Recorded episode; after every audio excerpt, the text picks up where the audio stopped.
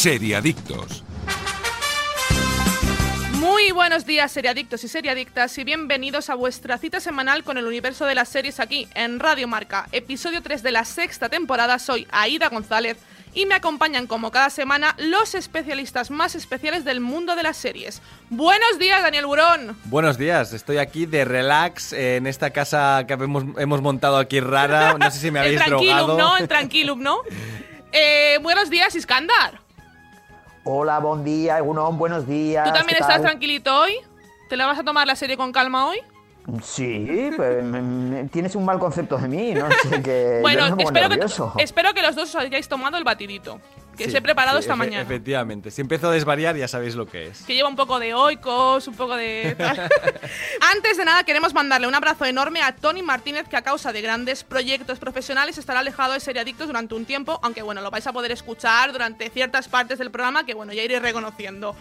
Te deseamos muchísima suerte en lo que estáis preparando y pronto, pronto nos reencontramos. Y bueno, continuando con lo nuestro, hoy analizamos Nine Perfect Strangers, una ficción de Amazon Prime Video creada por mi gran amigo David. Kelly y que ha causado sentimientos encontrados tanto en la crítica como en el equipo de Seriadictos. Así que lo mejor es invitaros a que disfrutéis de este nuevo capítulo de Seriadictos en Radio Marca. Arrancamos. Estás escuchando Seriadictos con Aida González, Tony Martínez, Daniel Burón y Iskandar Hamawi. Tengo que ver al ministro. Eso es, el mayor tesoro submarino de la historia. Escúchame bien, esa búsqueda que estáis haciendo no va a ninguna parte. ¿Y sabes por qué? Porque el barco hundido no es español. Yo creo que están todos metidos, ministro. Todos. La fortuna de Alejandro Amenábar. Una serie tesoro Movistar Plus. Estreno 30 de septiembre. Disponible para todos, seas o no de Movistar, a través de la app de Movistar Plus. Seriadictos, el programa de radio para los que dicen que no ven la tele.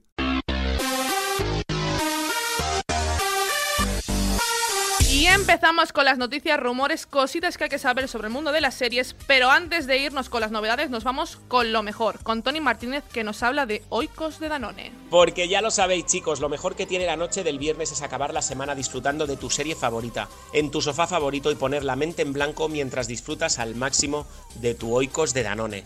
Yo anoche no me pude resistir a la tentación al abrir la nevera y tocó mango maracuyá. ¿Y vosotros? ¿Cuál elegisteis anoche? Porque hay un montón de sabores. Atentos. Oikos natural, Oikos XXL, manzana canela, mango maracuyá, stracciatella, lima limón, caramelo tiramisú, este le gusta a Burón, eh, tarta de arándanos, avellana caramelo, mousse de fresa y chocolate blanco, el tricapa, ojo, higo, yogur natural y manzana canela. Y atentos a las novedades. Helado de Oikos, chocolate negro y almendras, que eso es un espectáculo, pero atentos al siguiente. Helado de caramelo, salado y avellanas. Buah, se me hace la boca agua. Y ahora sí, con el sabor inconfundible de Oikos de Danone, arrancan las novedades en cuanto a las series desde Seriadictos. La tercera temporada de Succession tiene por fin fecha de estreno tras dos años de espera. Justo cuando iban a cumplirse los dos años del final de su segunda entrega, HBO ha anunciado la fecha de estreno de los nuevos episodios. Se ha confirmado que estará disponible en España el próximo 18 de octubre. ¿Y qué podemos esperar de la tercera temporada de Succession? Según su descripción oficial, tras la emboscada de Kendall al final de la anterior temporada, Logan Roy comienza la siguiente entrega en una posición peligrosa, luchando para asegurar alianzas familiares, políticas y financieras. Y por si fuera poco, las tensiones aumentan cuando una amarga batalla empresarial amenaza con convertirse en una guerra civil familiar. Bueno, en realidad podría ser el resumen de casi cualquier episodio de Succession, De en realidad, porque sí, siempre sí, dan sí. como vueltas a lo, a lo mismo. ¿Habéis visto los pósters? Sí, Han sacado tres pósters, eh, tres pósters muy parecidos, pero que si te fijas los personajes están cambiados sí, de sí. posición, ¿no? Con lo que no te van a contar en qué ¿En bando, qué bando está, cada, uno? cada uno. Sí, sí, sí. A Está mí, de hecho, eh, creo que la premisa es ahora no te toca mover a ti o algo así, como Sí, si fuera una lucha, como una, si fuera una partida de una ajedrez. partida de ajedrez. Sí, sí, que realmente desde el primer capítulo de la primera temporada vemos que Kendall y, y Roy, su padre, tienen una partida de ajedrez totalmente y los dos van. Y a veces eh, Kendall sale de la partida y juega alguien por él y luego él vuelve, ¿no? Que es un poco el, Pero ya, ya os digo, serie. a mí Kendall, eh, el personaje es, es para mí uno de los mejores personajes de la serie. Eh, bueno, a mí es que me gustan todos porque Es que eh, todos no me cae tienen bien algo. nadie, pero no, me, no, me es que en, esas- todos, en esa ¿no? serie es muy complicado que te caiga Exacto. bien alguien, básicamente porque son problemas de ricos. Sí, sí. Son mm, gente rica con problemas. Se empieza la serie diciendo, no sé qué comprarle tu padre. Bueno, tú compras un reloj de unos 15.000 dólares y ya estará bien, ¿no? Y, es y se van, y se van con el se van helicóptero. el helicóptero a jugar a béisbol. Y, y claro, dices, bueno, Son problemas no de ricos. empatizar con esta gente. Pero no, sí es claro verdad que no. Que, que para los oyentes que no la hayan visto, es una serie que tiene un ritmo acojonante, que al final son es un juego de tronos de, de, de macroempresas y de gente billonaria. Y, pero que es muy gracioso como ellos se mueven por el mundo, lo, lo que hace esta gente rica, ¿no? De nos vamos de despedida de soltero en La la, fiesta, exacto, la fiesta que de la primera eh, temporada me parece unas vías de tren, eh, es una, cosa- una movida de que, bueno, que, que nosotros nunca vamos a ver, pero que seguro que existe, ¿no? No, no, es que creo que es no, no hay que irse muy lejos para, para ver familias así. Sí, y sí, sí. familias con, con, esos, con este tipo de problemáticas de a ver quién consigue el poder y deseando que el padre muera para sustituirle y meterme yo en el poder y a ver qué- quién consigue más, ¿no? Eh, Iskandar, tú has visto los primeros capítulos, ¿no? De Yo he, visto, Succession. yo he visto toda la, yo he visto toda la primera temporada y a mí la verdad me parece una serie eh, extraordinaria. Lo que pasa es que no es mi tipo de serie, entonces me cuesta engancharme. Ahora, reconozco que, que, eh, que te mantiene en intriga, que los personajes, bueno, están súper bien caracterizados, eh, la- eh, es- eh, está muy bien, es una serie que está muy bien hecha, incluso tiene su punto de, de comicidad y, Sí. y su punto de tensión y de intriga y o sea, reconozco que es una serie 10. Bueno, Ahora, la, la mm, primera es buena, pero creo que la segunda es mejor, ¿eh? A mí, Sí, yo tienes razón. Iskandar, que a mí también me, me pasa como a ti. No, no, yo soy de tu estilo, que me cuesta mucho engancharme, pero en la segunda me la acabé comiendo. O sea, la empecé eso, viendo un episodio al día o cada dos, tres días, y creo que los últimos tres o cuatro me los vi de seguido en el sofá sin poder parar. A las 3 de la mañana, es que no podía parar. No, de hecho, Eso- sí, sí, Iskandar, es, dime. es una es una dinastía o un Dallas pero muy bien hecho o sea Sí, sí, no sí. es el no es el culebrón sino que es hay hay hay, hay sustrato de fondo se podría decir Mm, bueno, muy shakespeariano también. Sí, sí, de hecho tú lo has sí. comparado con Yellowstone varias veces. Sí, bueno, es que Yellowstone es lo mismo, pero con cowboys, ¿no? Básicamente. Que, que también, que no también es, una no buena es premisa. pare- Sí, exacto, que no es tan parecido porque realmente son normalmente es la familia unida contra eh, los, lo- la gente de fuera, que ya es muy un problema muy de americano, de Y ese el- tipo de y- americano, sí, ¿no? sí. Digamos. Pero sí que es un poco el mismo tono de serie, digamos, que tiene este tono sobrio, eh, con un poquito de humor, con, con las batallas, incluso alguna batalla interna, pero aquí, bueno, es mucho más. Es que en Succession es batallas internas dentro de matrimonios, dentro de hermanos, dentro de padres e hijos, con los primos, con la empresa que quieren comprar y que ahora pues se ha girado por lo que sea. Porque aquí eh, es muy interesante cómo afecta también las noticias que pasan en el mundo, cómo afecta Claro. ¿no? a estas macroempresas. es que sería un poco el clan Pantoja pero llevado La al- herencia al- mundo de envenenada, las ¿eh? finanzas verdad Sí, sí, sí, totalmente, totalmente. No, no, no, no, es, no me parece nada mal Que la comparación. Paquirri, ¿eh? ¿eh? cuidadito, eh, cuidadito. Guau, serie, serie de la. De serie- hecho, que, eh, Paquirri son los tres hermanos juntos. Porque tiene un poco de cada uno, ¿eh? Porque el hermano mayor, el Connor, también, también tiene tela, ¿eh? Connor. Qué duro, qué un, duro. un- un saludo para Paquirrin que nos escucha todos los Todos sábados. los sábados nos escucha. Un besito desde aquí. Eh, vamos con la siguiente noticia. Bruja Escarlata y Visión consigue los, primeros Emmys en la historia de Marvel Studios. El pasado fin de semana se celebraron los Creative Emmy Awards, las categorías técnicas de los premios más importantes de la televisión, y donde Bruja Escarlata y Visión se han llevado tres estatuillas: mejor vestuario en fantasía o ciencia ficción, mejor diseño de producción y, y mejor canción original por Agatha Alalong. Si bien para Marvel son sus primeros semi-materializados, Disney Plus continúa consolidándose en los premios, ya que a los tres que lleva Bruja Escarlata y Visión hay que sumarle los siete de Mandalorian, incluyendo mejor fotografía para un programa de 30 minutos. Aunque aún queda lejos de la todopoderosa Netflix, que se lleva a casa un total de 34 Emmys, incluyendo los nueve que ha- que- con los que ha irrumpido Gambito de Dama. Bueno, Oh, nada Gambito mal, de Dama. nada mal. Sí, pero Gambito de... O sea, esta, esta edición parece que en Gambito de Dama te suena ya a una serie de, de la prehistoria. O sea, ya te dices, pero ¿dónde se quedó Gambito de Dama? O sea, esto de que, claro, es una serie que se estrenó a principios del... Me parece que yo creo que se estrenó a principios del 2020, ¿no? Ah, en febrero del 2020, por ahí. Entonces ya, ahora que te den noticias de... de, de- bueno, no sé, queda un poco casi a- Sí. atemporal. Pero es que lo que pasa siempre con este tipo de premios, Sí. es decir, como es de como de un año a otro, o sea, A piensa otro. que estamos hablando de Gambito de Dama, está hablando, estamos hablando de territorio Lovecraft. Aún en los Eso. semi estamos hablando de territorio Lovecraft. Por tanto, es normal que se nos haga como súper antiguo y más cuando Netflix, por ejemplo, es una mm, es una churrería de, de series que sacan Sí, series como churros. Mm. Chorizo, y, sí. y es- exacto. Y claro, es normal que se nos haga lejanas. A mí cuando hablamos de incluso Bruja Escarlata, a mí se me hace También, lejana. también. Y es Bueno, de pero- principios pero- de año. Mm, No, es de finales de año pasado. Pues imagínate. Claro, es que hace casi un año de Bruja Escarlata, ¿eh? No, no es de hace medio año, es de hace un año ya. Eh, el- el- el- yo creo que el tema es, sobre todo pasa con Netflix, ¿no? El, est- el hecho este de estrenar, que a mí cada vez me gusta menos, de estrenarlo todo de golpe, hace que se pase todo demasiado rápido. Sí. O, o es un evento y todo el mundo lo ve y lo comenta durante dos, tres semanas. Como pasó con la Casa de Papel, por, Por ejemplo. ejemplo, bueno, yo ya no he oído a nadie de hablar de la Casa de Papel. La y Casa fue la de semana Papel pasada, fue ¿eh? el fin de semana, eh, un poco la semana siguiente que también nosotros la tocamos en el programa y tal. Y Ya está, una semana y no, media, Y no ha durado más, pero también le pasó por, pasaba, por ejemplo, también con Black Mirror. Eh, la temporada, la Sí. segunda temporada de Black Mirror, la gente se la comía entera cuando Netflix la compró. Y luego a la semana siguiente nadie hablaba de Black Mirror. Es por eso, yo prefiero esta forma de sacarlo de tipo Disney Plus porque Bruja Escarlata duró pues dos meses prácticamente. Sí, como Loki. Sí, un mes y medio, dos meses. Y me, me parece bien, me gusta más el evento semanal. El, com- el comentar el episodio semanal me encanta a mí. Y así tener Bueno, volviendo, las ganas de volver ahí a verla, ¿no?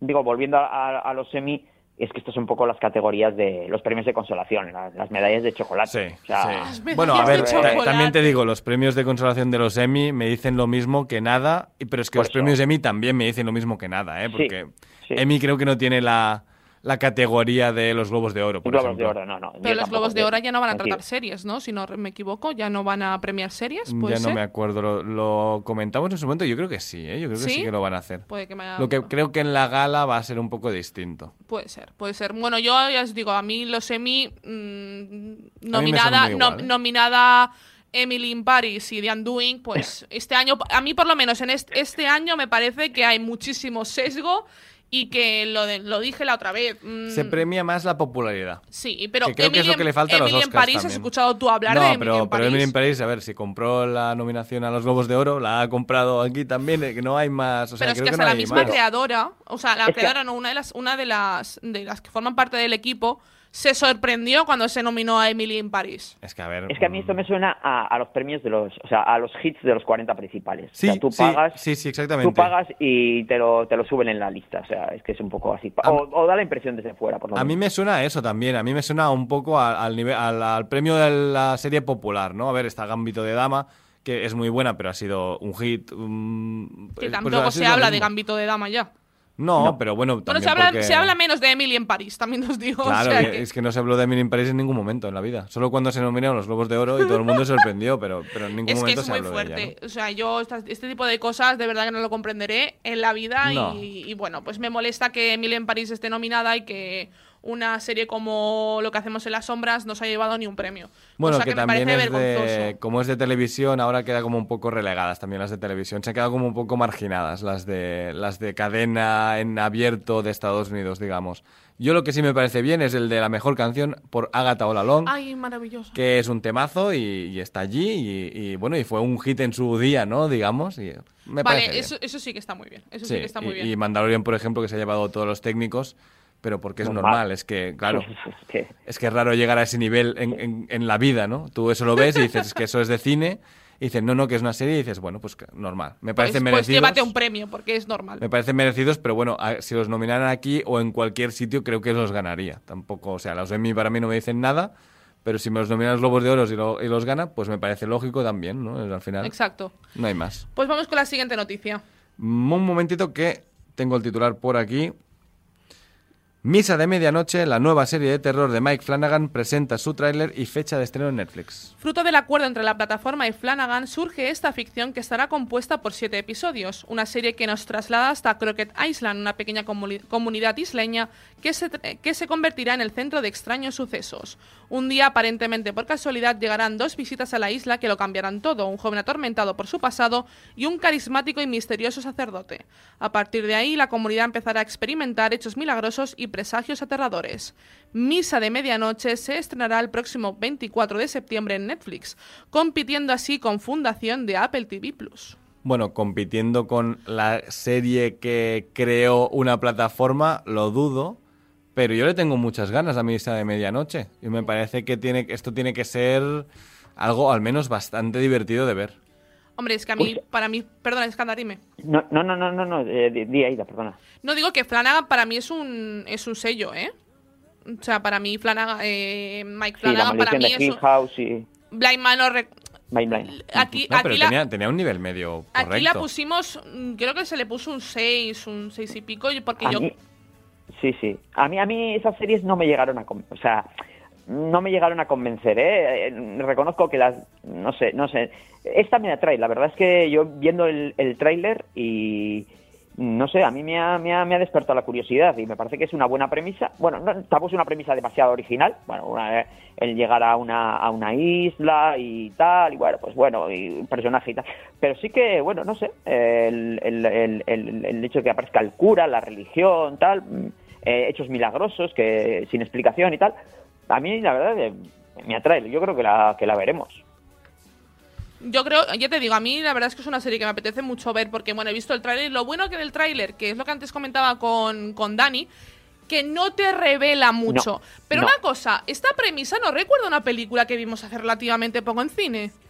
Eh, Hombre, es un poco Midsommar también. ¿Y No. cómo era la serie? Eh, no, no, y la serie El de tercer día. llega- El tercer, tercer día, a mí, día. me, El a mí me recordaba más al día. tercer día cuando la vi. Eso sí, es, sí, sí. eso es. Sí, sí. Que llega a la isla, sí, sí, sí, la familia y tal. Pero sí, sí. espero que no hagan como el tercer día que me quiero ir, pero no me voy, ¿no? Y eso sí que Ya. era un me poco... voy un poquito, pero me Me voy un poquito, pero ¿sabes? Cuando estoy a punto de salir digo, ay, ¿sabes qué? Me giro y me voy a tomar una cerveza.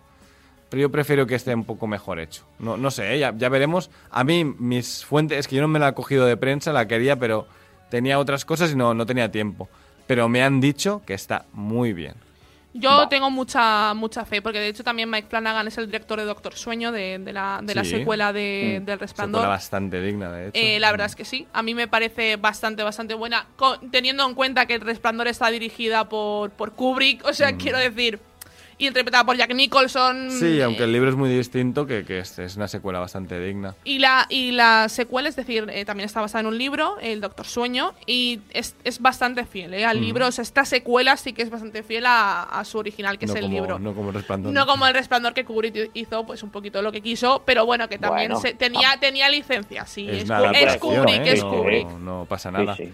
Y Yo- la película es muy buena y creo que ambas eh, hacen un combo muy al guay. español. Sí, sobre todo el de ella. Eh, Joder. Qué duro, qué duro. Yo siempre, la, yo siempre la veo en versión original, ¿eh? Porque yo no...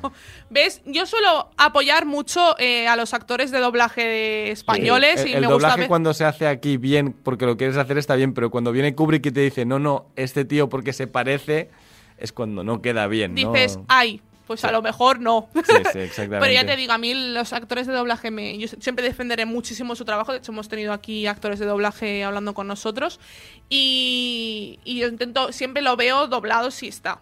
Pero mm, Sí, es pero que lo que pasa es que ese doblaje parece, eh, sobre todo lo que tú dices del caso de la mujer, parece que lo hizo sin ganas. O sea, Sí, es parece- como desganada. Sí, Está desganada. O sea, ¿pero qué le pasa? En realidad es porque estaba imitando a... Ay, ya no me acuerdo de cómo se llamaba la actriz, pero que, que la está imitando realmente. Entonces es como, bueno, doblaje es mal. Eh, por cierto, el 22 se estrena también y El Último Hombre, por lo tanto van a competir tres buenas series porque... El último hombre tengo muchas ganas. es- He es escuchado... y dos puntos, El Último Hombre, que no, Y- no confundir con la anterior, esa que era El Último Hombre en la Tierra, ¿no? Que mi padre, mi padre, de hecho mi padre me dijo, pero comedia". esa serie ya la han sacado. Y Sí. digo, no, papá, no la han No es la sacado. misma, ¿no? es la misma. Yo he podido ver el primero, luego os lo recomiendo en recomendaciones, pero Vale. a mí me ha gustado. Me ha gustado vale, bastante. perfecto. Pues continuamos. The Batman podría tener otro spin-off. HBO Max inicia el, el desarrollo de la serie centrada en el, en el ascenso del poder de Pingüino. Según informa Variety, en HBO Max se encuentran sumergidos en las primeras fases de desarrollo de una serie que explorará el ascenso del poder del pingüino en la ciudad de Gotham. Las fuentes afirman que, aunque no se haya llegado a un acuerdo en el estudio, están negociando con Colin Farrell para que vuelva a ponerse en la piel del infame personaje. La serie del pingüino no es el único proyecto en desarrollo derivado de The Batman. El propio Matt Reeves confirmó que Gotham PD, el show ambientado en el microcosmos del Departamento de Policía de Gotham, explorará la figura de Jim Gordon y su rivalidad con un compañero corrupto. La película de The Batman, de donde nacen todas estas series, se estrenará el próximo 4 de marzo de 2022 en cines. Bueno, el proyecto este de Gotham PD parece año 1 de Batman, básicamente, porque Sí. año 1, básicamente el protagonista es Gordon. Sí. Bueno, vamos a ver qué tal lo del pingüino, pero a mí me parece arriesgadísimo ir anunciando cosas de productos que no he sacado ni sabes si funcionan. Efectivamente. A, Mira- mí, a mí eso me parece que se les está acumulando el trabajo. O sea, vale ya de anunciar, echa, o sea, saca al mercado algo y luego ya sigue anunciando, pero es que eh, Exacto. se les acumula el trabajo, vamos. o sea, HBO Max, eh, de hecho todo esto es por HBO Max. Eh, es una, creo que es una plataforma, como por ejemplo en Estados Unidos, una plataforma que acaba de nacer entre muchas comillas. Sí. Eh, creo que está intentando como apoderarse de todo lo que pueda para poder sacar todo lo que pueda y sacarle todo el rendimiento a sus productos. Pero estoy muy de acuerdo con lo que decís vosotros. Eh, yo pienso que si Batman es un fracaso, estos todos estos productos no los vamos a ver. Claro. Claro, claro. Bueno, de hecho, eh, The Dune, la película que se estrena, bueno, que se estrenó ayer de, de Denis Villeneuve, que ya, ya la he podido ver y es un- una barbaridad. Se anunció una serie de las Bene Gesserit que iban a hacer para HBO Max, que nunca se ha vuelto a hablar de ella, porque claro, una película que ha salido casi dos años más tarde de su estreno original y que, bueno, supongo Un que van más a... tarde ha salido va a salir va a salir Batman. Sí, bueno, no, más, más. ¿Más? De Batman estaba, te- tuvo una fecha, tu- luego tuvo otra, luego tuvo otra y ahora la última que ha sido como 2022, creo que era 2020. Sí. El- el- la primera fecha iba a ser Y luego en 2022. 2021, eh, que es el tráiler que vimos, que ya marcaba 2021, es decir, que se estrenaba a finales de, a este, finales de este año, año y la han pasado a y la han pasado febrero a o marzo, marzo, ¿no? 4 de marzo de del año que viene. Mm, ya os digo, a ver, yo tengo muchas esperanzas en la película. Batman es uno de mis super- superhéroes favoritos y tengo muchas ganas de verla y creo que la película va a ser buena. Ya solo por el tráiler, el tráiler me parece una barbaridad. A ver, ni en nuestros sueños más húmedos tendrías la película y luego dos series en el mismo universo, en teoría con una calidad suficiente como para formar parte de un universo en, la, en el Estamos que, hablando que- de que Colin comparte con Farrell, el ¿eh? cine. Ya, es que ya estamos hablando... Sí, pero lo que me extraña Ya. es Colin Farrell con ese maquillaje que no es Colin Farrell, porque No. además era muy bueno porque había memes en internet comparándolo con un actor que ya existe que se parece más a, a Colin Farrell con maquillaje que Colin Farrell sin el maquillaje, que es como no creo que puedas tener una serie en la que Colin Farrell cada día se maquille pues tus, sus 3-4 horas. Porque tiene que estar... Yo, por ejemplo, eso. la de la del Departamento de Policía de Gotham sí es una serie que veo Sí, mucho más yo la viable. veo, la y veo. aparte, eh, el actor que nos que va a representar a Jim Gordon, no recuerdo, es el actor de- Bernard, es Bernard, de, de Westworld. Básicamente. Eh, me parece que puede ser un muy buen Gordon, muy buen Gordon. Aparte, es que la película es mm, A ver, de- que hemos tenido dos bueno- muy buenos Gordons en, el los- de en Nolan, las dos el de últimas... Nolan- el de Nolan es Y, y el de Snyder mola mucho, pero no se le ve prácticamente, pero que es muy buen cast también. Lo que pasa es que, bueno, este habrá que verlo cómo funciona. A mí me en el tráiler me convence Es que en el tráiler me funciona. Sí, y ya me si me funciona en el tráiler, igual que Robert Pattinson me funciona en el tráiler. Bueno, ha- habrá que verle, ¿eh? Yo es que. Yo es que tengo. Le quiero mucho. Entonces, ya, ya, yo pero es habrá que- que verle de, de Batman, ¿eh? Yo es que cada vez creo menos en los trailers, la verdad. eh. Pero bueno, Sí, es sí. verdad que es... es- Desganado Iskandar, ¿eh? Con los trailers. No, no, bueno... No, yo estoy Batman contigo, Iskandar, no, ¿eh? No, no me motiva demasiado, pero a veces los trailers son, son muy engañosos. O, o- o- mira, hay dos tipos de trailers. Uno, los que te cuentan la película entera, que entonces dices, bueno... es- que ya los- me los de Netflix, mejor, no me merece- Los de Netflix, efectivamente, exacto. no me merece ver, ver la película. Y otros que te la ponen tal y luego vas a, vas a, vas a, a la serie o vas a la película y dices... Pero bueno, pues esto no, no tiene nada que ver con lo que con lo que me han contado. o sea, Pero a mí me prefiero estos. O sea, yo prefiero llegar a una película sabiendo el tono que va a tener, pero no saber ni, que lo, ni, ni lo que va a ocurrir, ¿no? Lo, lo que hicieron con Infinity War, Endgame, lo que está haciendo Disney últimamente son trailers que, bueno, pues que tú ves, sabes el tono que tiene la peli, sabes que vas a tener acción y, y que los protagonistas son estos, Sí, pero sí, no sabes yo qué historia te van a contar. Claro, yo eso, en eso estoy de acuerdo. Lo único, ah, eh, hay a veces que me parecen engañosos, o sea, que te dan, que te dan un, te, te dirigen hacia un tipo de, o tú esperas ver un tipo de película y luego ves otra totalmente Sí, diferente. sí, sí. Eh, eso Pero como también. pasó con Loki, esta conversación ya la tuvimos con, el, con, con Loki. Efectivamente, también. Sí, sí, me parece Pensábamos que iba a ser un Doctor Who llevado a Loki y no lo es. Y no es una serie que Y va. es que no- que- es que no. Ya es que el, el tráiler no te explica de qué va la serie. No, no, no. A mí me gusta, ¿eh? No, no saber de lo que va a ir. Lo que pasa es que yo siempre prefiero ver el primer, o sea, el teaser y el primer tráiler. Luego ya no veo nada más. Porque luego ya te van cogiendo el mismo tráiler y te van añ- añadiendo cosas. Con lo que tú vas rellenando en tu cabeza información y tú te montas tu peli antes de que salga. Y claro, a veces te- es culpa tuya porque tú te has montado la peli. O sea, al final creo que es más culpa nuestra y luego ya la gente que se ve los TV spots que, también se lleva mucho esto, ¿no? De, de una semana antes, cada día un TV spot nuevo con una escena nueva. Es que al final a lo mejor has visto 20 minutos de la peli, más o menos. Mm, Sí, Entre básicamente. todo. Bueno, vamos con la última noticia. Ojo de Halcón estrena su espectacular tráiler y la fecha de estreno en Disney Plus. Esta nueva incursión en la historia del arquero Clint Barton debutará en la plataforma el próximo 24 de noviembre para finalizar su emisión en Navidades, festividades que vemos muy presentes en sus primeras imágenes. La ficción nos traslada a Nueva York justo después del lapso. El exvengador tiene una misión aparentemente simple, reunirse con su familia en Navidad. Pero los fantasmas del pasado y sus antiguos enemigos hacen que deba poner orden en la ciudad una vez más. Pronto se topará con Kate Bishop, una arquera de 22 años que sueña con convertirse en una superheroína. Ambos se ven obligados a trabajar juntos para evitar que el crimen se apodere de la ciudad y arruine las preciadas fiestas. Con Jeremy Renner a la cabeza, Ojo de Halcón reúne a la estrella junto con Hayley Steinfeld, que dará vida a Kate Bishop. Bueno, yo puedo decir que me he leído el, el cómic de Matt Fraction y David Aja, que se llama Ojo de Halcón, o sea que no tiene, no tiene vuelta. Eh, es un tomo que vale unos 40 euros y que es bastante grande, o sea, es algo. Es una buena lectura, yo creo que vale su peso.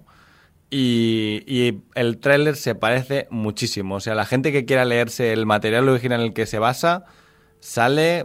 Yo lo he identificado casi todo, pero el ojo de halcón es el del universo cinematográfico. El que. No el que ha tenido tres o cuatro parejas y se está separando, sino que el que tiene familia y quiere reunirse con ella. Pero ella me parece que está muy bien. Visualmente me parece una locura. Y, y, bueno, y te- tiene pinta a ser eh, esa historia navideña que nos van a contar, porque sí que hay algo de Navidad de en el cómic. A mí me recuerda a Jungla de Cristal. Bueno, Sí, eh. que quiere reunirse con su familia en Navidad y, y acabar con todo. Es que tiene- Nunca le sale bien. Debería tener un final, digamos, un tercer acto la serie que debería ser de Jungla de Cristal en parte. Sí, sí. O sea Sí. que Pues entonces a mí ya muy me la has vendido. A Sí. mí me ha gustado, a mí del tráiler me ha gustado eh, que parece, me, me da la misma impresión que, que- que me daba con Loki, que, que le quieren añadir un punto cómico al, al personaje de Ojo de Halcón.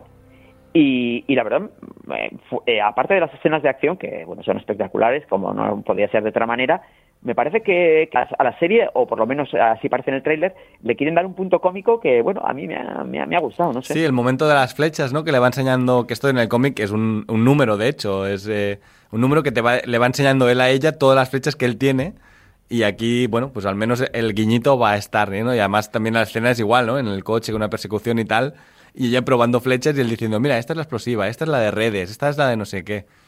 Pues bueno, ya tiene ese tono cómico que ya te apetece verla. Es la que yo verdad. creo que va a ser una serie desenfadada. Va a ser una serie un poco más desenfadada de lo que hemos visto Sí. anteriormente, porque Loki sí que parecía en los dos primeros capítulos una serie un poco más desenfadada y luego se vuelve, Ya, luego no, se vuelve sí. intenso, se vuelve, se vuelve WandaVision intenso. es un drama, eh, Ojo de Halcón es otro drama del racismo en Estados Unidos, o sea que... el- No, el Ojo de todo- Halcón en Falcon. Fa- bueno, sí, perdón, Falcon, Falcon, Falcon y el Soldado de Invierno y, y Ojo de Halcón parece una comedia navideña de, de acción, ¿no? Un- un- una jungla de cristal. Pero como es que a mí ya, con eso ya me, Sí, me sí, lo, sí. me lo ven. O sea, a mí el tráiler me ha vendido la serie. Y Sí, de hecho, mucha gente, he leído mucha gente en internet que decía no tenía ninguna intención de ver Ojo de Halcón hasta que he visto el tráiler. Yo, Es que yo tenía miedo que fuera una serie en plan de Flash, o sea, y... Uy, y qué pensé, duro, "Uf, ¿eh? Qué miedo, por eso, por eso, Uy, por eso. qué dije, duro. "Uh, qué no, miedo, no, no, no, no, miedo". no. No, no, esto tiene pinta a ser, bueno, ya, ya os lo digo, el, el- el- el cómic básicamente eh, son dos historias paralelas de él y de ella que se van entrecruzando y cada uno tiene su, su historia, pero es que es, es- es una maravilla, o sea,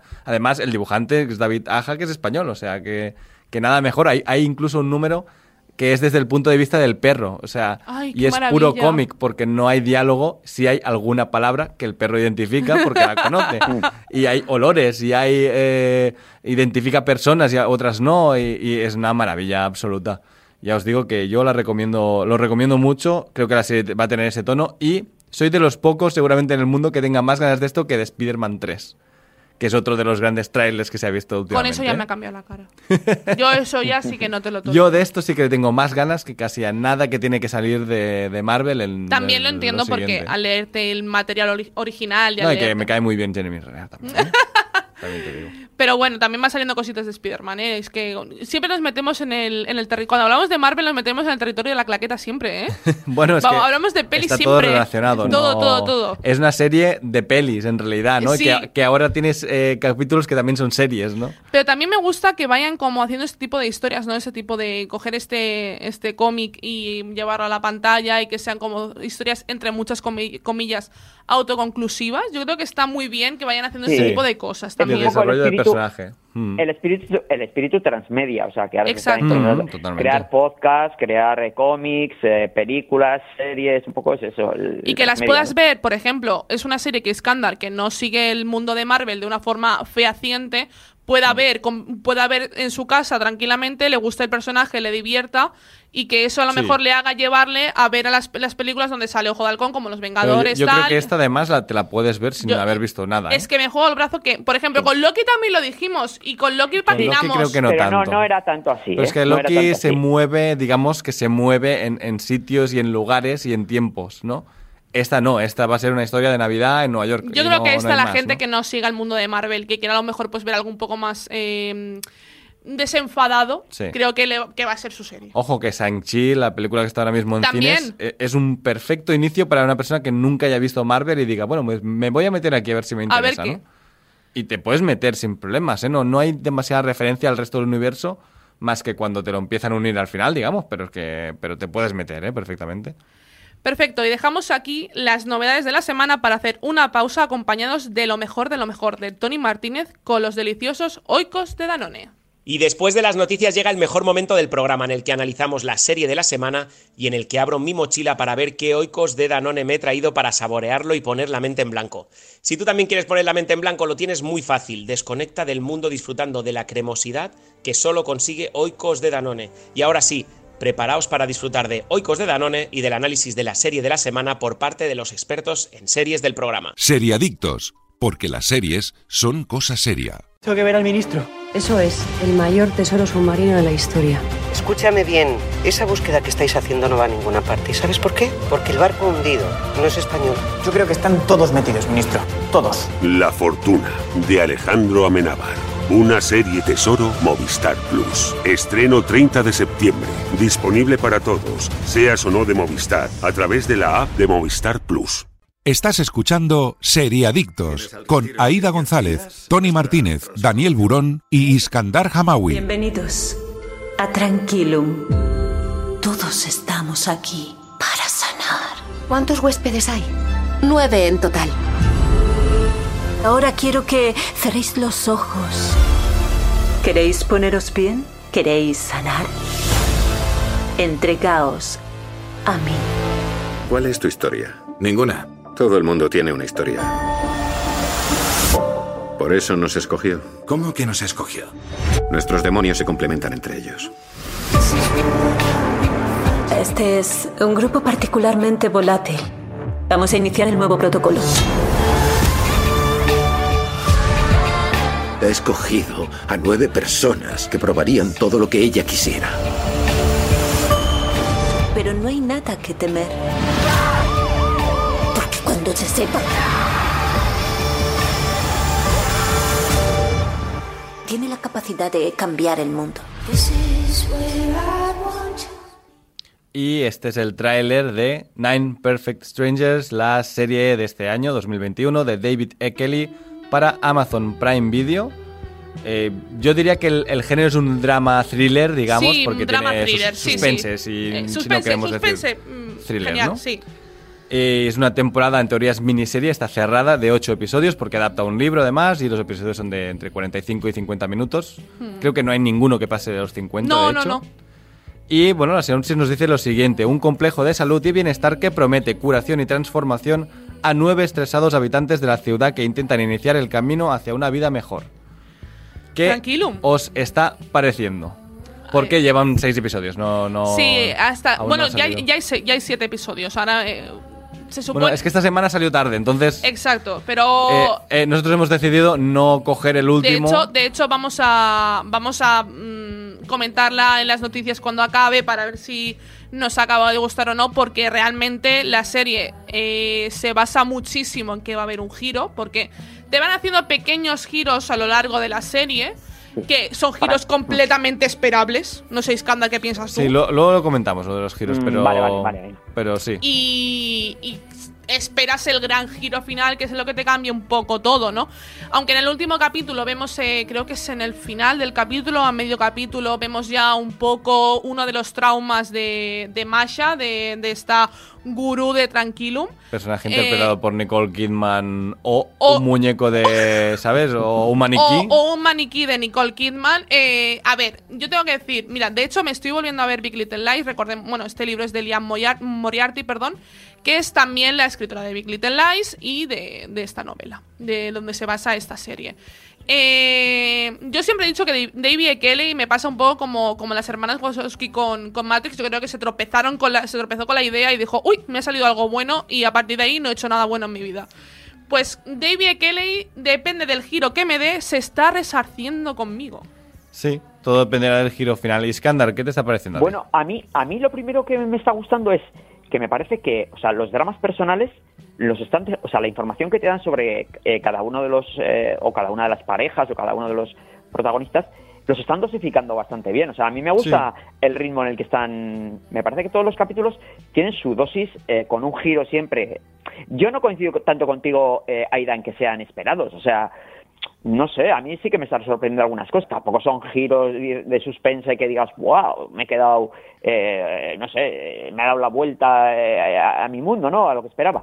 Pero sí que me, me está gustando los giros que, que están que están proponiendo. Yo estoy de acuerdo contigo, Iskandar, en, el, en la dosificación de información, que creo que es muy importante dentro de una serie de estas de, de suspense, digamos. Pero lo de, a mí lo de los giros, o sea, lo siento. eh, desde el primer fotograma, que es un batido, ¿vale? Un smoothie de estos que le dan, yo sabía que aquí, ahí había droga. O sea, Bueno, con la eso sí, premisa que te dan. Sí, pero es que es el gran giro, entre comillas, del final del episodio 3. Del 3. Que yo me esperaba que fuera del primero, del segundo, a mitad del segundo.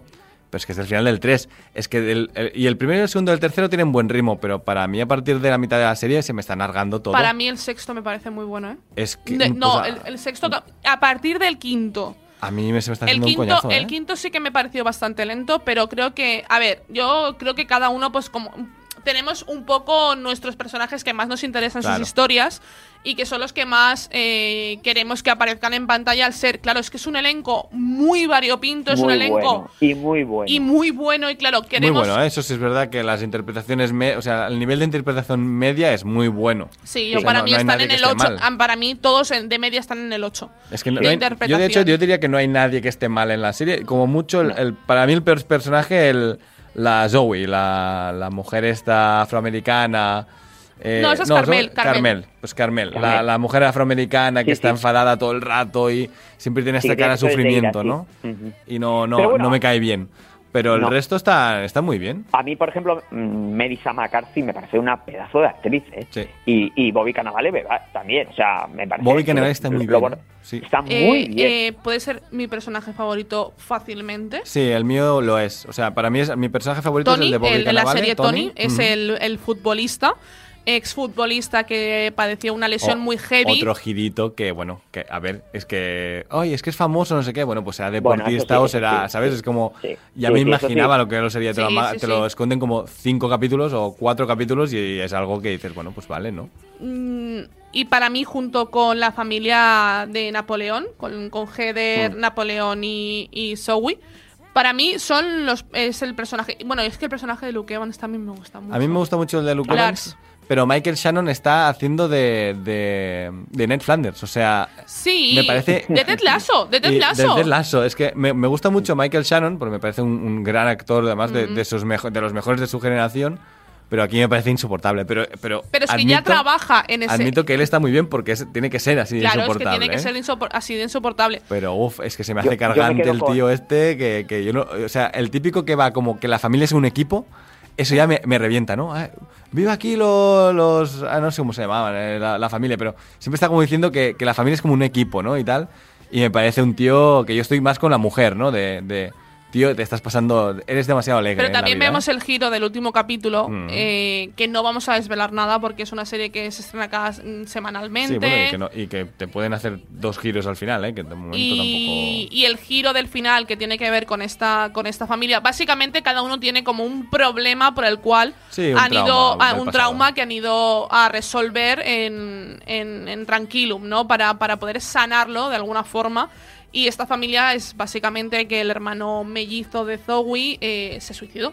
Y, Mm. y eso te lo explican en el primer capítulo, ¿no? Es una cosa ahí que si buscas información va a salirte el porqué de cada uno, tiene, tiene un motivo. Sí, no, y además, eh, si no te lo cuentan, ya te lo adiv- eh, más o menos Sí, lo vas lo- lo- lo adivinando, ¿no? No es, sí, lo no es muy difícil. Exacto, entonces eh, Masha, que es Nicole Kidman, eh, junto con, con varios, con varios trabajadores que tienen aquí en Tranquilum, les Mm. va haciendo un tratamiento que de también choque. tiene su propio eh, historia oscura. o Sí, sea, ah, es decir, que creo que es el giro de la tienen- serie. Intuimos el Sí. trauma, o sea, bueno, intuimos, no, vemos el trauma de Masha, que ella también tiene un Pero trauma. que aún no te han acabado de contar del todo. Pero es, yo No. creo que es muy, es muy fácil de intuir. Sí, bueno, no, y lo- sí, a ver, pero me el, trauma te lo, te lo enseñan y te lo muestran en la cara. Sí, sí, Sí, sí. pero Masha tiene su propia historia personal, pero luego a la vez tiene una relación un poco, diríamos, especial con, con sus con sus trabajadores, Sí, o sea, con la, sí.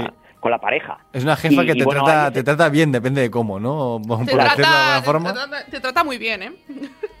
no, sí, pero... bueno, pero Sí, es sí, una persona muy, o sea, Masha digo que mm, parece una persona muy oscura, o sea, a Mucho. pesar de que da una imagen de, de total tranquilidad, de, de ser una gurú que ha alcanzado el equilibrio, y luego vas viendo que no, o sea, que es una persona que, bueno, o intuyes que es una persona desequilibrada. Sí, que no, no, No, no, no está yo- toda entera. Que no está Yo os voy a decir una cosa. Yo llego allí. La veo a ella. ah, yo vo- me ¿Con voy. esa peluca? Me, me voy. me voy, No, no, voy. no, me voy. Es que me cojo el- voy. Me cojo el, Sí, sí, Lamborghini de- del Ben este y me, sí, me sí, voy. me- ¿eh? digo, venga, buena suerte, gracias Eh, por. Quédate el dinero, no lo necesito, adiós. O sea, A- me antes voy. he dicho que están todos muy bien, pero a mí Nicole Kidman me parece que está fatal y está insoportable y está esta mujer ya Considero ha es de llegado a, límites terribles. Pues ¿eh? yo no coincido, no sé, yo tampoco me parece que esté tan mal. Pero, pero no- ya- el no. problema creo que no, no es que ella actúe mal, ya es que ella ya está, que, que ya, se Ya, ha pasado bueno, en sí. las operaciones Sí, y que no... sí. Considero que, es- y aparte, sinceramente, considero que es de sus peores actuaciones. Eh, básicamente porque además por mm, por haber estado viendo esta serie y tal, he vuelto, me estoy volviendo a ver Big Little Lies. Y es que las comparaciones son, son nefastas. Son odiosas, es que sí. las comparaciones, la comparación de la Nicole Kidman en Big Little Lies con la Nicole Kidman en, en, en esta serie, en Nine Perfect Strangers, me parece que hay un abismo y creo que tiene mucho que ver, muchísimo, muchísimo que ver con la dirección. Eh, no, no tienen el mismo director de, de- de capítulo, ni Big Little Lies, ni esta serie, y el, y el O sea- director de Big Little Lies es muy buen director. O sea, sabe es un Pero, pero Kelly, tampoco ¿no? es pero tampoco es el problema de, de dirección yo creo porque todos están bien o sea al final yo creo que es Sí, más ella parece, sí. que se ha montado su personaje en la cabeza y le han dejado hacerlo y Bueno, es y le productora de la serie. y le sale claro le sale es que es productora junto con ella David quería hacer este papel y ya está a mí ya lo digo yo Nicole Kidman estos últimos años ya me está pareciendo a mujer que no es que no puedo con ella ya Es que en Big Little Lies incluso está bien físicamente, en plan, eh, es Claro. una mujer muy atractiva. Es que aquí te intentan hacer colar que es una mujer atractiva. Lo siento, no. O sea, lo siento, no. No me la cuelas. Con esa peluca No, ru- eh, rubia, mal. Yo Porque creo que se aquí- nota mal. Incide más en el que no tanto que sea una mujer atractiva como que sea una persona magnética, ¿no? Porque la Sí, gente, sí, eso o sea, es ¿por qué verdad, los sí. huéspedes no se van del, del, del, del resort este? Pues porque, diríamos, ella ejerce una cierta atracción. eh, o Pero, sea, pero la- lo hemos dicho Aida y yo. Yo me voy, ¿eh? O sea, yo eh, Ah, bueno, me vale, aparece. Yo me cojo las maletas y me voy. Claro, a mí no, me, ya, está- no me parece pero- una persona magnética para creo- nada, ¿eh? No, pero es que yo creo que le- esta gente eh, ha llegado allí tan desesperada, Eso sí. o sea, con unos, con unos traumas tan gordos que, que, que, que- buscan su última salida. Eh, bueno, eh, o eso parece intuir en la mayor parte de los casos. A mí hay un... A ver, hay un... Igual igual la pareja joven, la- las que les ha tocado la, la- Sí, la lotería Ben. y tal, Mm. Jessica. esos pueden Jessica ser... Ben. Y Jessica, sí. esos pueden ser que, bueno, igual tienen la, la razón men- menos importante, diríamos, o, o visto desde fuera, Creo ¿no? que viene giro aquí, ¿eh? Creo que habrá ¿Con un ellos? giro Sí, más porque es que eh, si con no, no esta se gente. justifica. Para mí es que si no, no se también. Justifica. Venir. Y No, porque, a ver, no. y que me ve, o sea, que intente yo empatizar con gente que le ha tocado la lotería y se está aburriendo, pues mira, perdona, no, dame el dinero y, y tú quédate pobre, eh, vete a trabajar tus ocho horas y, y haz mi- lo que hago yo para pagar el alquiler y yo ya disfruto de, de tu, de tu riqueza, ¿no? O sea, al final no, no puedo empatizar con esta gente. Yo creo que habrá giro, Yo con ¿eh? Jessica sí empatizo, por ejemplo. Samara Weaving, por cierto, una-. Scream Queen, porque esta chica viene de hacer terror y es una. Para mí es una gran actriz. Yo, en- donde la he visto, siempre la he visto bien. Y aquí está transformadísima. Está, parece más a Nicole Kidman que Nicole Kidman. O sea, Pero es, está es brutal, ¿eh? guapísima esta chica, ¿eh? Es guapísima, guapísima, sí, sí, sí. Es Que en la serie guapa. lleva como especie de dentadura y tal. Sí, sí, sí, que de la hecho, fea pa- bastante para que la lo que fea, es. la fe, pero es que sigue siendo guapa. Exacto. Entonces es como, qué Bueno, rabia. lo que cambian es de, de una mujer muy guapa natural a eh, una muñeca de estas de, de Como si- operada, asiliconada, exacto, sí. sí, Sí, sí, sí. y además que tiene su punto de inocencia, que lo hace muy bien. O sea, Muy bien. No Es llega a que ser lo papel caracterizado de rubia tonta, pero sí de, de persona inocente y que, bueno, se deja un poco llevar, convencer, tal. Ujú. Es que A mí bajo me mi punto que de sí. vista, ella eh, lo hace. O sea, el personaje de Jessica a mí sí que me hace empatizar. Yo, me, yo entro en, en, Sí, sí, a mí me en gusta, su ¿eh? mundo. O sea, cuando, por ejemplo, que es de las primeras que tiene la reunión con Masha y le deja caer una situación con su pareja, a mí es que yo entro, entro, entro en sus inseguridades. Una chica que, al pesar de ser Mm. preciosa, es muy insegura, tiene Te muchísimos miedos. ¿no? Por sí, la belleza. por la belleza, por la belleza que en belleza natural que me caracteriza y además eh, porque es que las, o sea, es, es como una chica que es muy es muy típico en el siglo XXI en el que vivimos en las redes sociales que Sí, ella se sí, por eso- dice que es digo. influencer.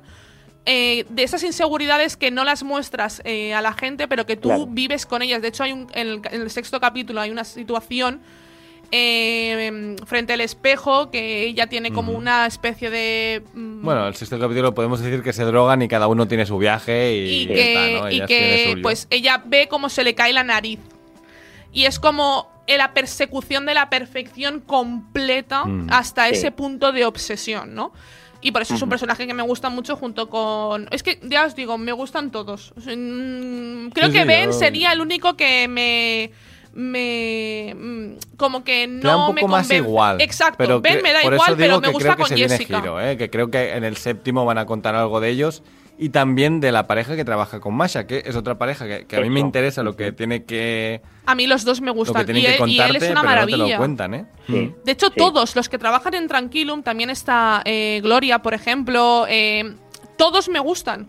Porque son personas que sí que, me- ¿ves? Por ellos me quedaría. Porque Es ellos que, sí me ¿ves? transmiten tranquilidad. Es que ellos sí me convencen como, como gente que trabaja en un tipo de centro así. A mí el problema lo tengo con Masha, que yo, yo pienso, Sí.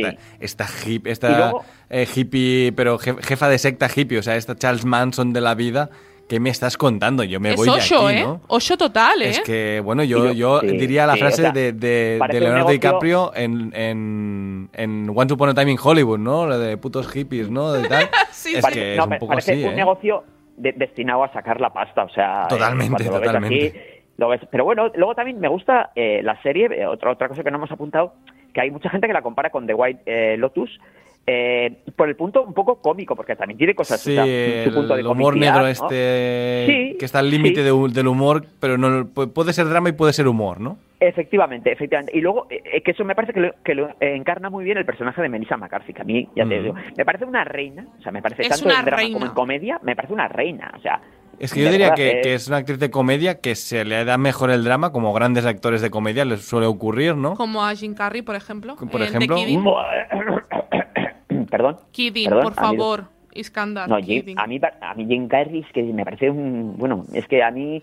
Le hemos me- me tocado la enervo fibra esta, lo veo, esta, ¿eh? está Sí, que sí. echa espuma por la Y boca. Eso que Kidding, eso que Kidding eh, no me desgustó del todo, ¿eh? O sea, yo no la valoré tan Yo, mal. o sea, yo no soporto, ¿eh? Jim Carrey, la verdad, ¿eh? Yo No, lo soporto. Sea, Kidding es muy buena. Eh, es por un favor, tipo que- oyentes, haced caso a la, a la experta. que Kidding lleva es años muy haciendo buena. caras y ya está, básicamente. Pero, pero Sí, bueno. en Kidding, es verdad que en Kidding no lo hacía mal, ¿eh? Lo- eh, lo- el personaje de dramático lo, lo bordaba, digamos. ¿eh? El show de No, Truman, pero, por favor. pero este tono que tiene Marisa Ah, bueno, bueno, McCarthy pero y tal el es. show de Truman, el show de Truman es un paréntesis en la, en la Ahí está, ahí Ah, está. vale, es Y- como, es como David Kelly, barco. es como David Kelly claro. con Big Little Lies, se tropezó, ¿no? Con el papel Ahí y está. dijo, Probable, este para mí. Ahí está.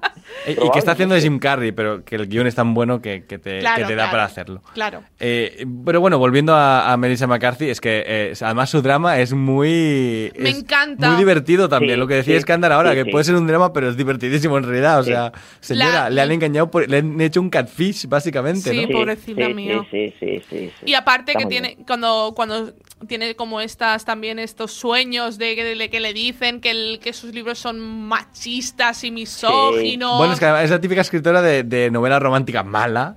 Que eh, ella quiere creerse que son buenas, pero todo el mundo sabe que son malísimas, ¿no? Pero bueno, ella lo hace y se gana la vida con ello, que tampoco es nada, no está no, mal, no, ¿no? no, si la gente le compra y la gente se, la- se las lee, es algo que ella no tiene la culpa. Pero es muy divertido Y- como, como ella y se ofende, ¿no? Cuando le dicen que la- son malas, ¿eh? La escena cuando, bueno, no sin hacer spoiler porque tampoco tiene mucha importancia, que es cuando aparece, diríamos, el que le ha hecho el, el engaño, aparece eh, como una miniatura. Como un y enano, todo eso. sí. Ay, Dios Está mío, bien, está cantando la de Money Money de Cabaret. Es que. Sí, De, de sí, hecho, es el sí. único, la única drogada, di- digamos, que me ha gustado a mí, de, de verdad, de, Sí, de decir, sí, vale, porque esta es de- la buena, ¿eh? A, mí, por ejemplo, la escena del parto de- del, del periodista, diríamos, me pareció un poco... Ah, insoportable, bueno, eh, insoportable. Sí, sí, y... sí, Y le dan no me- luego no me muchas vueltas, ¿no? y lo de la familia Sí, también eh, con sí, el niño muerto también me, me parece También, un poco insoportable. pesado, sí, sí, un poco pesado, sí, 20 eso veces que lo hemos visto ya esto eh, en Sí. pantalla, que Sí. bueno, pues, pues superadlo o, o no lo superéis, pero dejadme en paz. Y, y me, me interesa casi más la hija, ¿no? Que tiene esta... os- los traumas de la gente como que os agotan, ¿no? Sí, sí, pero a mí No, me gusta pero- mucho la hija de la de la- familia porque tiene esta amistad con Luke Evans. Que, Ay, sí, que es una son amistad como muy, muy bonita, ¿no? Muy porque además sabes que no es algo ni Sexual. romántico ni sexual porque él es Eso gay. me gusta muchísimo Pero- porque lo, lo dejan claro desde el Exacto. principio Sí. y sabes que no tienen ningún tipo de intención con ella, simplemente son amigos porque son amigos y se llevan Porque, bien. bueno, se han, han conectado, ¿no? Pero además Luke Evans eh, dejó el último... No me acuerdo qué papel dejó, que ya dijo, a partir de ahora solo voy a hacer papeles de, de hombre gay, ¿no? Porque él es gay. Y dijo, y, y falta representación y yo quiero hacer solo papeles de, de hombre de mi edad gay y tal, para Y que que- haya Perfecto. representación de hombre, o sea, para que no tenga que estar haciendo un hetero de, de- de tío gay, porque ya, ya que lo soy yo, pues vamos a, A darle caña, ¿no?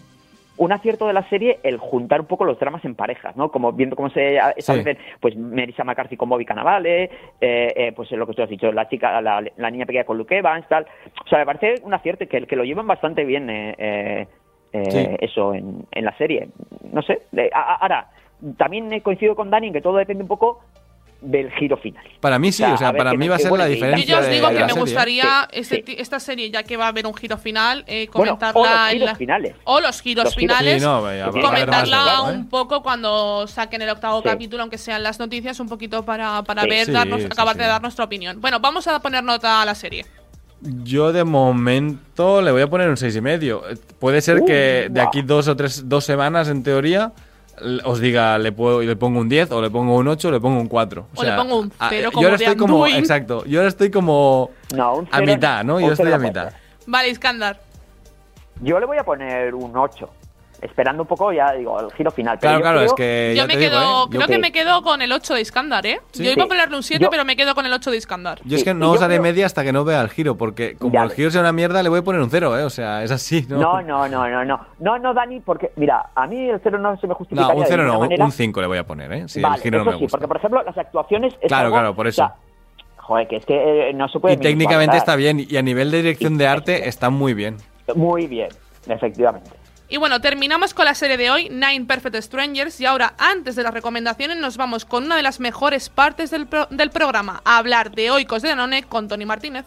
Y tras el análisis de la serie continúa el programa con una de nuestras secciones favoritas. Ahora el equipo de Seriadictos y Movistar Plus nos recomiendan las mejores series del momento. Y yo os recomiendo que cojáis el Oikos de Danone que más os apetezca, pongáis la mente en blanco y disfrutéis de la cremosidad y la textura que solo consigue Oikos de Danone. Así que, con vuestro Oikos en la mano, estad atentos a las recomendaciones de los expertos de Seriadictos. Seriadictos, porque las series son cosa seria. Tengo que ver al ministro. Eso es, el mayor tesoro submarino de la historia. Escúchame bien, esa búsqueda que estáis haciendo no va a ninguna parte. ¿Y sabes por qué? Porque el barco hundido no es español. Yo creo que están todos metidos, ministro. Todos. La fortuna de Alejandro Amenábar. Una serie tesoro Movistar Plus. Estreno 30 de septiembre. Disponible para todos, seas o no de Movistar, a través de la app de Movistar Plus.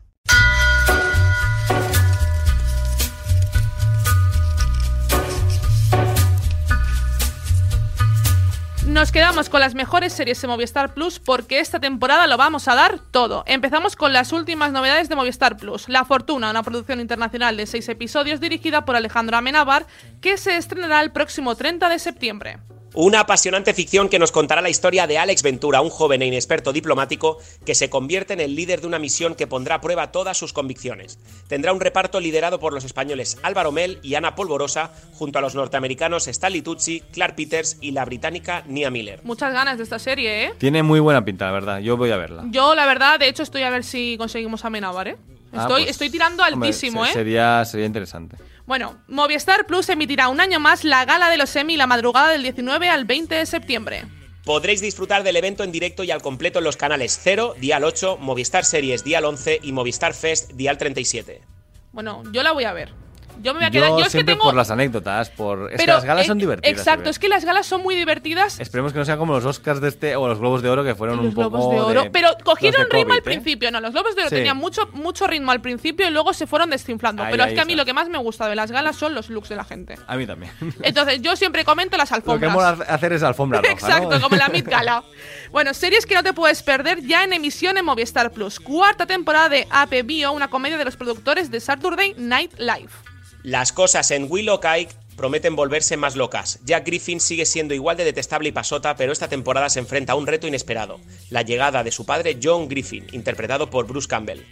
Bueno, Bruce Campbell siempre es bien, ¿no? Eh, o sea, En todo, en ¿qué te puede hacer más risa que Bruce Campbell, no?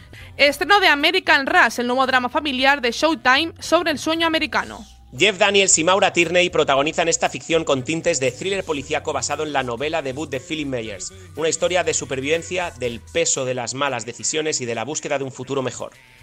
Vigil, Conspiración Nuclear, miniserie de seis episodios, ya está disponible en Movistar Plus. Apasionante thriller donde en un submarino británico equipado con disuasión nuclear se comete un asesinato y tiene lugar una investigación policial donde todos son sospechosos. Serie británica. eh, Ojo, ojo a esta Leslie serie, Rose como protagonista. Buenísimas, buenísimas. Yo- Una serie que. Sí, sí. Yo para adelante, ¿eh? Yo sí que la queréis hacer sí, sí. incluso, me apunto sí. al carro, ¿eh? sí. Yo creo que sí, deberíamos hacerla. Bueno, el joven Sheldon vuelve con su quinta temporada a Movistar Plus. Oh. Ya nada será igual en la casa de los Cooper. Primer episodio ya disponible y estreno de un nuevo capítulo cada semana. Anteriores temporadas disponibles bajo demanda. Obra maestra del Magia. humor. Obra maestra del Magia, humor, ya lo digo. Nunca lo la digo. hemos hecho, nunca la hemos hecho. Deberíamos Y de- hacerla, la deberíamos- deberíamos Yo creo que traer. cuando termine del todo, ¿eh? Porque así ¿Sí? podemos hablar de, de cómo enlaza con Big Bang Theory. Yo la verdad es que tengo muchas ganas, ¿eh? Es que hacer una temporada al final siempre se queda colgada. Yo cuando termine creo que la haría entera. Yo, a ver, bueno, está renovada por varias temporadas más, ¿eh? Lo, lo tenemos a para ver, largo, tenemos Joven Sheldon que para largo, Me ¿eh? he sacado el bono. Yo me he sacado el bono para Sí, sí, todos O nos sea, hemos sacado el bono ya. Como el de para la estar en- exacto, Sí, sí. para estar en primera fila. Alguna de las series originales de Movistar Plus que podéis encontrar completas bajo demanda. Mira lo que has hecho, la comedia de Berto Romero, disponible completa bajo demanda. Tres temporadas basadas en experiencias propias y ajenas sobre el viaje hacia la madurez de una pareja contemporánea. Altamente recomendada, para quien no la haya visto aún, la tenéis disponible las tres temporadas. Es una maravilla La de serie. Y vergüenza, mía, vergüenza que no se nos olvide, ¿eh? Exacto, exacto. Y vergüenza. O sea, tiene Movistar Plus tiene unas comedias increíbles. Sí. Y también Perfecto. tiene antidisturbios. Rodrigo Sorogoyen dirige este thriller vibrante alrededor de la figura del policía antidisturbios, con una puesta en escena novedosa en televisión que busca el máximo realismo de la escena. Disponible bajo demanda la serie completa. Yo la verdad es que súper, súper recomendada, ¿eh? Antidisturbios, Sí, para quien no la haya visto, aparte ha ganado Ya- todos los ya premios. Lo he dicho, mis series favoritas del último año. o Lo ha ganado todo, yo- ¿eh? Además es que lo ha ganado todo. entrevisté- No hay más. Yo entrevisté al director de arte y bueno, me contó un poco la forma de trabajar en la serie y bueno, eh, me, me rindo a sus pies, ¿eh? tanto de Sorogoyen como de la dirección de arte. O sea, oh, perfecta. Y bajo demanda ya completa Reyes de la Noche. Javier Gutiérrez y Miki Esparvé interpretan a Paco el Cóndor y J. Montes en esta comedia con dosis de drama inspirada en la edad de oro de la radio deportiva de finales de los 80. Luchas de poder y rivalidades. Bueno, ¿qué vamos a decir de esa serie? Nos gustó mucho, Sí, es sí. que está muy bien. To- también, y todavía sigue creando polémica porque eh, el otro día escuché unas, re- eh, unas declaraciones de José María García en, en, en Radio Asturias, bueno, en la, en la red, digamos, autonómica de Asturias y, y todavía... Todavía arrastra. ¿eh? Todavía arrastra. Sí, sí, sí, le, le- le pica. Y bueno, desde Movistar podéis acceder a Netflix y Disney Plus, además de a todos los estrenos como La Casa de Papel o solo Asesinatos en el Edificio, siempre con los paquetes más económicos. Y todo esto y mucho más podéis encontrarlo en el catálogo de Movistar Plus. Y rapidito, rapidito, recomendaciones rápidas y bueno, fugaces. Yo ya lo he dicho antes. Y el último hombre es qué pasaría, básicamente es qué pasaría si todos los hombres del planeta y todos bueno, todos los machos, digamos, de todas las especies, de repente murieran, menos el protagonista y su mono.